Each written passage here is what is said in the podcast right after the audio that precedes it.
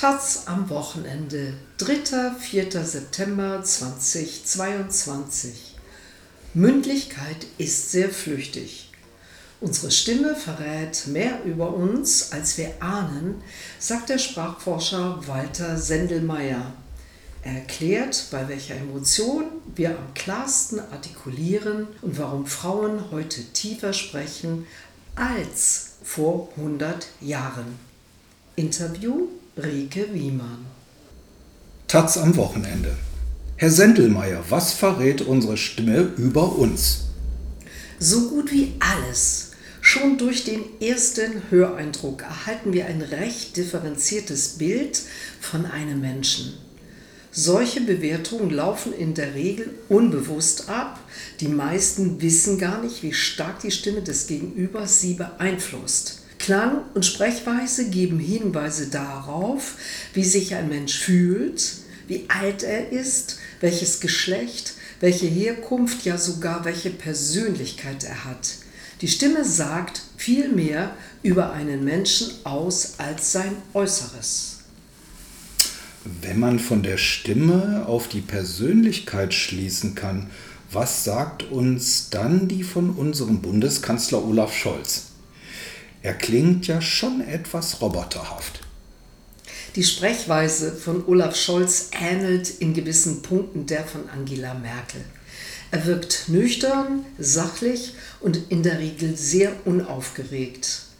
Dies weist auf eine recht ausgeprägte emotionale Stabilität hin.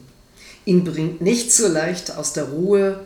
Seine Betonungsstruktur ist allerdings klarer als die von Angela Merkel, so dass es nicht so anstrengend ist, ihm zuzuhören.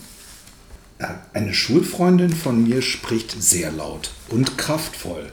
Was sagt das über ihren Charakter aus? Vermutlich ist sie extrovertiert. Extrovertierte Menschen sprechen im Vergleich zu introvertierten lauter, schneller, melodischer, heller und oft auch deutlicher. Der Stimmklang von Introvertierten hingegen ist eher dumpf. Sie sprechen insgesamt monotoner, leiser und langsamer. Menschen, die unsicher und sensibel sind, sprechen mit mehr Ausreißern als selbstsichere Menschen. Ihre Stimmen klingen höher, zittriger und brüchiger. Ebenso zuverlässig wie die Persönlichkeit können wir den Gefühlszustand eines Menschen anhand seiner Stimme einschätzen, unabhängig davon, was er sagt. Was, wenn ich nicht will, dass meine Partnerin merkt, dass ich gerade wütend oder traurig bin? Da haben Sie leider Pech. Je besser eine Person sie kennt, desto eher merkt sie, wie sie sich tatsächlich fühlen. Selbst wenn sie inhaltlich etwas anderes vorgeben und sich noch so stark bemühen, ihre Stimme zu verstellen. Ob sie wollen oder nicht, die Stimme offenbart ihr Inneres. Es ist kein Zufall, dass Stimme und Stimmung denselben Wortstamm haben. Bei Trauer zum Beispiel senken wir Menschen unsere Stimme ab wir sprechen weniger melodisch und tiefer. Betonungen sind nicht nur ganz schwach ausgeprägt, mitunter gar nicht mehr vorhanden. Unsere Stimme klingt teilweise knarrend. Und bei Ärger? Da sprechen wir lauter und höher und die Satzmelodie weist mehr Schwankungen auf. Außerdem betonen wir viel mehr Silben als normalerweise. Das wiederum führt dazu, dass wir deutlicher sprechen, denn in den betonten Silben stecken mehr Energie. Wir nehmen uns also mehr Zeit. Ärger ist übrigens die einzige Emotion, bei der sich die Artikulationsgenauigkeit verbessert. Bei Freude verändert sich die Deutlichkeit unserer Aussprache gegenüber der neutralen Sprechweise kaum. Bei Angst und Trauer hingegen nimmt unsere Artikulationsgenauigkeit deutlich ab. Wir telefonieren seit ungefähr 15 Minuten. Sie haben mich vorher noch nie gesehen oder gehört. Welchen Eindruck haben Sie von meiner Person? Einen positiven. Sie sind weder großmäulig noch selbstverliebt. Ich glaube, Sie sind recht aufrichtig und neigen zu Bescheidenheit. Sie wirken sehr vertrauenswürdig, selbstlos und haben eine gewisse Feinfühligkeit. Ich vermute, sie sind sensibel und können sich gut in andere hineinversetzen. Ja, ich bin sogar extrem sensibel. Aber Sie haben jetzt nur nette Sachen gesagt. Seien Sie ruhig ehrlich. Sie sind nicht so ein Fels in der Brandung, sondern emotional eher labil, richtig? Das stimmt. Es ist gruselig, wie treffsicher Sie mich beschreiben, obwohl Sie mir nur wenige Minuten zugehört haben. Können das alle Menschen oder nur Profis wie Sie? Auch Laien können das oft recht gut oder zumindest besser, als sie selbst glauben. Nur läuft das bei den meisten Menschen unbewusst ab. Sie können nicht explizit benennen, warum Sie jemanden zum Beispiel als vertrauenswürdig einschätzen oder nicht. Hinzu kommt, dass sich Laien oft durch die äußere Erscheinung ablenken lassen und diese überbewerten. Es heißt, die Stimme sei einzigartig wie ein Fingerabdruck. Gibt es meine Stimme wirklich kein zweites Mal auf der Welt? Es dürfte tatsächlich keine zwei Personen mit derselben Stimme geben. Die Stimme ist individuell ein unverwechselbares Kennzeichen eines Menschen. Allerdings kann es innerhalb von Familien zu großen Ähnlichkeiten der Stimmen und Sprechweisen kommen. Der Vergleich mit dem Fingerabdruck aber ist sehr gewagt, denn der Fingerabdruck ist konstant. Er ist morgens nicht anders als abends und im Januar nicht anders als im August. Die Stimme allerdings klingt morgens anders als mittags oder abends. Man merkt am Telefon schon nach wenigen Silben, ob die Person gerade erst wach geworden ist oder nicht, weil die Durchblutung der Schleimhäute nach dem Aufwachen noch nicht aktiviert ist. Sind diese angeschwollen, die Stimme klingt gedämpft und belegt. Der sogenannte Voice Print ist also nicht so zuverlässig wie der Finger. Also ich persönlich höre am liebsten Radiobeiträge und Podcasts, die von Männern mit tiefen Stimmen gesprochen werden. Frauenstimmen empfinde ich oft als anstrengend. Dabei bin ich selbst eine Frau. So wie Ihnen geht es den meisten Menschen. Im Rundfunk und Fernsehen hören wir am liebsten tiefen Männerstimmen zu. Das haben schon Forscherinnen in den 80ern herausgefunden. Und woran liegt das? Hohe Stimmen wirken unsicher, unsouverän und wenig kompetent, unabhängig vom Geschlecht.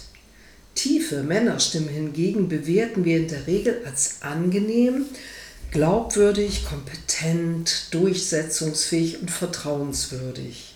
Bei der Wirkung von tiefen Frauenstimmen ist sich die Wissenschaft hingegen nicht ganz so einig. Studien deuten darauf hin, dass tiefe Frauenstimmen von manchen HörerInnen als unweiblich und damit negativ empfunden werden. Trotzdem senken Nachrichtensprecherinnen ihre Stimmen bis heute um etwa eine Terz ab, sobald die Mikros eingeschaltet sind. Dabei sind Frauenstimmen in Europa innerhalb der vergangenen 100 Jahre sowieso schon tiefer geworden. Schauen Sie sich mal einen Film aus den 50ern an dann werden Sie feststellen, dass die Schauspielerinnen damals deutlich höher gesprochen haben als heute. Warum sind europäische Frauenstimmen tiefer geworden? Das hat sicherlich auch mit der Emanzipation der Frau zu tun. Anders als in den 50er Jahren sind die Frauen heute viel gleichberechtigter. Das spiegelt sich auch in ihren Stimmen wider. Eine piepsige Stimme widerspricht dem modernen Bild der durchsetzungsfähigen, erfolgreichen Frau.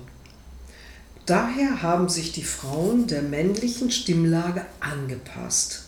Wie hoch oder tief Frauen sprechen, unterscheidet sich sogar von Land zu Land.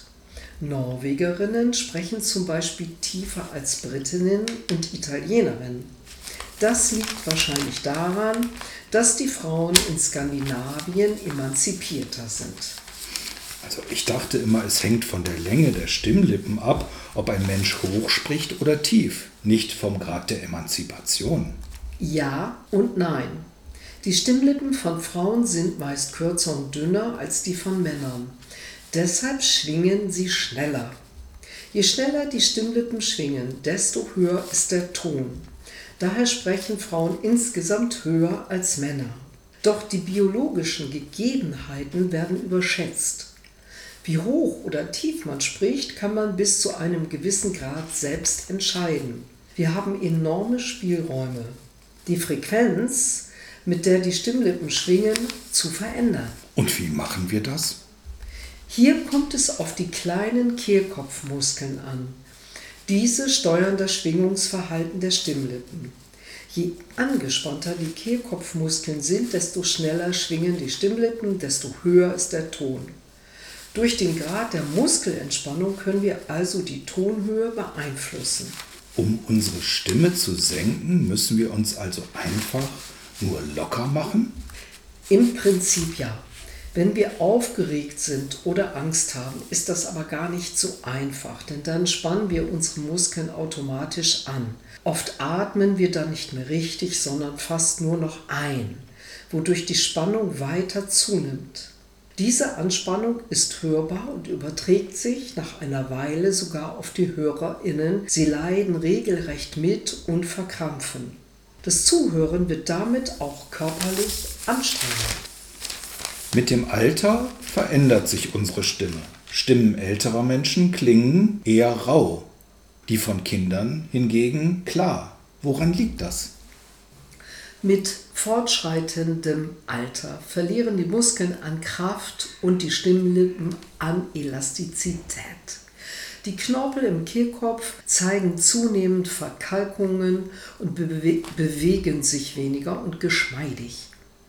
Daher sprechen alte Menschen zittriger, rauer, behauchter und insgesamt instabiler als junge. Stimmliche Veränderungen im Alter haben aber auch hormonelle Ursachen. Sie meinen die Menopause? Ja, während sich bei Männern die größte Veränderung in der Pubertät vollzieht, durch das Sexualhormon Testosteron wird der Kehlkopf größer, es kommt zum Stimmbruch, verändert sich die Stimme der Frauen, wenn sie in die Wechseljahre kommen, dann sinkt der Östrogenspiegel und die Stimme wird tiefer. Das kam zum Beispiel Angela Merkel zugute. Inwiefern? Zu Beginn ihrer politischen Karriere hatte sie eine sehr hohe Stimme. Wenn sie eine Rede hielt, war ihre Stimmlage manchmal so hoch, dass sie kaum noch Spielraum zur Variation nach oben hatte. Das kam damals nicht gut an. Ihre Stimme wurde als Kleinmädchenstimme bezeichnet. In den Jahren 2005 und 2006 hat sich ihre Stimme dann durch die Menopause deutlich abgesenkt. Von da an wurde Merkel als viel kompetenter und souveräner wahrgenommen und ihre Beliebtheitswerte stiegen deutlich an. Die Stimme hat also Einfluss auf den politischen Erfolg? Durchaus. ForscherInnen aus den USA haben mehrfach herausgefunden, dass Politiker mit tiefen Stimmen bessere Wahlchancen haben. Sie spielten ProbandInnen manipulierte Aufnahmen ehemaliger US-Präsidenten sowie Stimmproben von Testsprechern vor. Der Sprecher mit der tiefsten mittleren Stimmlage wurde immer als der geeigneteste Präsidentschaftskandidat eingestuft.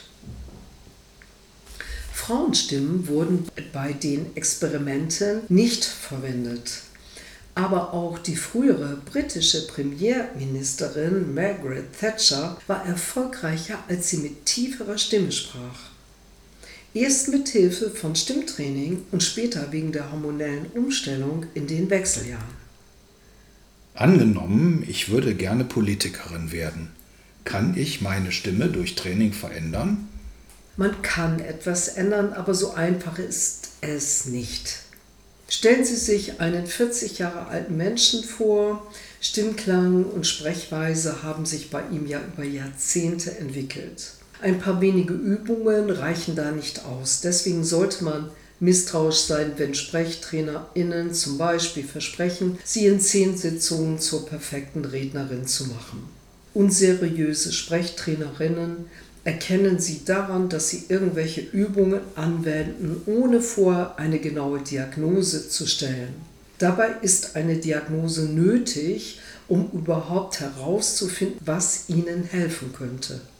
Jede Person braucht ja etwas anderes. Es gibt keine drei goldenen Regeln, die für alle gelten.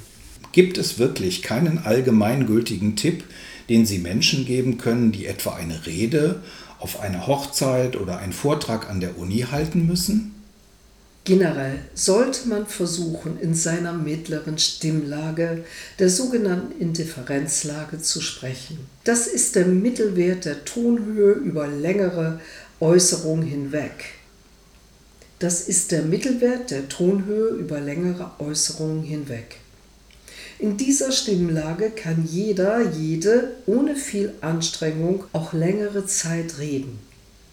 Um die Indifferenzlage zu finden, stellt man sich am besten ein leckeres Essen vor und sagt dann, hm, lecker.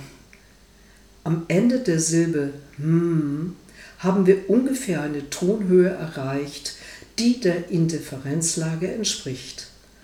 Zusätzlich dazu ist es wichtig, den HörerInnen das Zuhören so einfach wie möglich zu machen. Und wie stelle ich das am besten an? Zum Beispiel, indem Sie auf verschachtelte Sätze verzichten und so viele Hauptsätze wie möglich verwenden. Mündlichkeit ist sehr flüchtig HörerInnen können nicht LeserInnen innehalten und noch einmal einen Satz zurückgeben.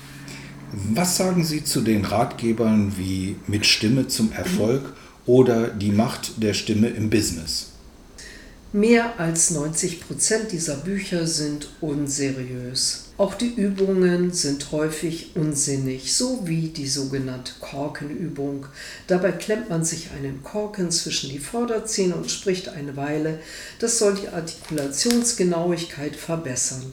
Hat man aber einen Korken zwischen den Zähnen, kann man seinen Kiefer nicht bewegen. Das kann sogar zur Verkrampfung der Kiefermuskulatur führen. Dennoch glauben viele, dass sie nach der Übung deutlicher sprechen könnten. Dabei fühlt es sich einfach nur gut an, nicht mehr den Korken im Mund zu haben. Ergänzungen zum Artikel. Wachsen und krächzen. Erste Ergänzung. Kinder egal ob Jungen oder Mädchen, haben bis zur Pubertät gleich kurze Stimmlippen. Bei einem zehn Jahre alten Kind sind sie zum Beispiel zwischen 12 und 13 mm lang. Mit der Pubertät verändert sich die Stimmlage der Jungen dann unüberhörbar. Das Hormon Testosteron bewirkt, dass sich der Kehlkopf vergrößert und die Stimmlippen wachsen um bis zu 10 mm. Zum Vergleich, bei Mädchen wachsen die Stimmlippen in der Pubertät nur 3 bis 4 mm. Die Stimme von Mädchen sinkt in der Pubertät um eine Terz, die von Jungen um eine ganze Oktave. Da die Stimmlippen während des Stimmbruchs aber nicht gleichmäßig wachsen, klingen die Töne bei Jungen häufig brüchig oder krächzend.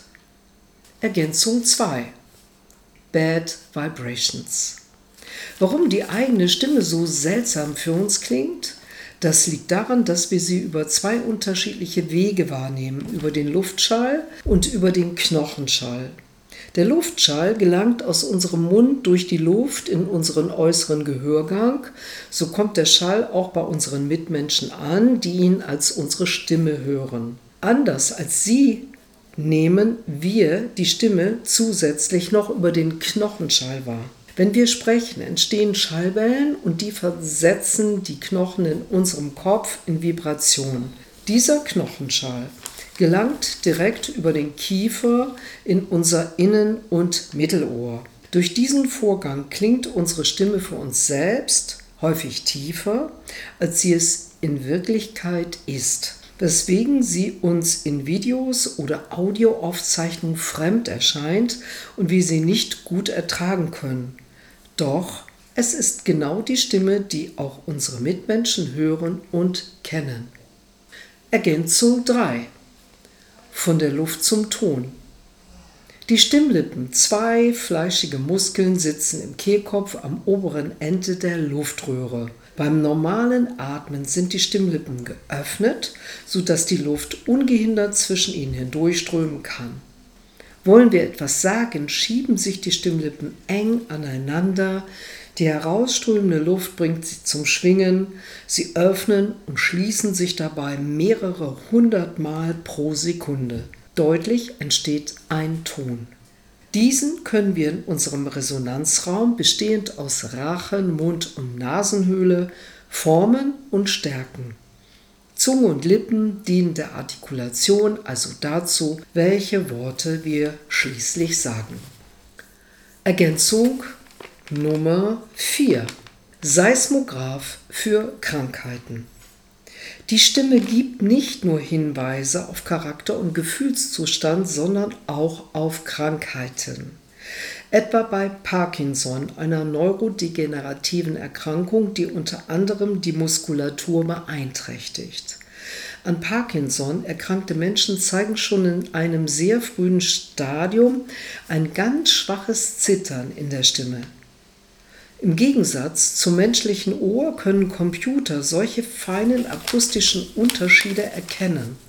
Die Parkinson-Erkrankung, die schwer zu diagnostizieren ist und meist erst dann erkannt wird, wenn die PatientInnen schon erhebliche Symptome aufweisen, könnte anhand von Stimmanalyseprogrammen frühzeitig diagnostiziert werden. Die Treffsicherheit liegt bei mehr als 90 Prozent. Und je früher die PatientInnen behandelt werden können, desto besser die Prognose. Menschen, die an Depressionen erkrankt sind, sprechen langsamer, monotoner, mit weniger Höhe und betonen weniger als gesunde Menschen, sagt der Kommunikationswissenschaftler Walter Seelmeier. Das Problem, die Stimme einer depressiven Person ähnelt sehr der Stimme einer traurigen. Daher könne es bei der Diagnose leicht zu Fehlschlüssen kommen. Ergänzung 5. Höhen und Tiefen. Die Stimmlippen von Erwachsenen sind etwa 1,5 bis 2,5 cm lang. Da Männer im Durchschnitt einen größeren Kehlkopf haben, häufig ist er sogar am Hals sichtbar, besitzen sie in der Regel auch längere und dickere Stimmbänder als Frauen. Und längere Stimmbänder schwingen vergleichsweise langsamer.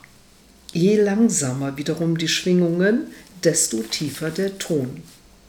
Daher sprechen Männer generell tiefer als Frauen. Der männliche Grundton liegt bei 120 Hertz, der weibliche bei 220 Hertz. 220 Hertz bedeutet 220 Schwingungen pro Sekunde. Die Stimmlippen von Neugeborenen sind bloß etwa 6 mm lang. Entsprechend hoch ist die Frequenz, mit der sie schreien. Sie liegt bei 440 Hertz. Und exakt diese Frequenz hat auch der Kammerton A, nachdem MusikerInnen seit 1939 ihre Musikinstrumente stimmen.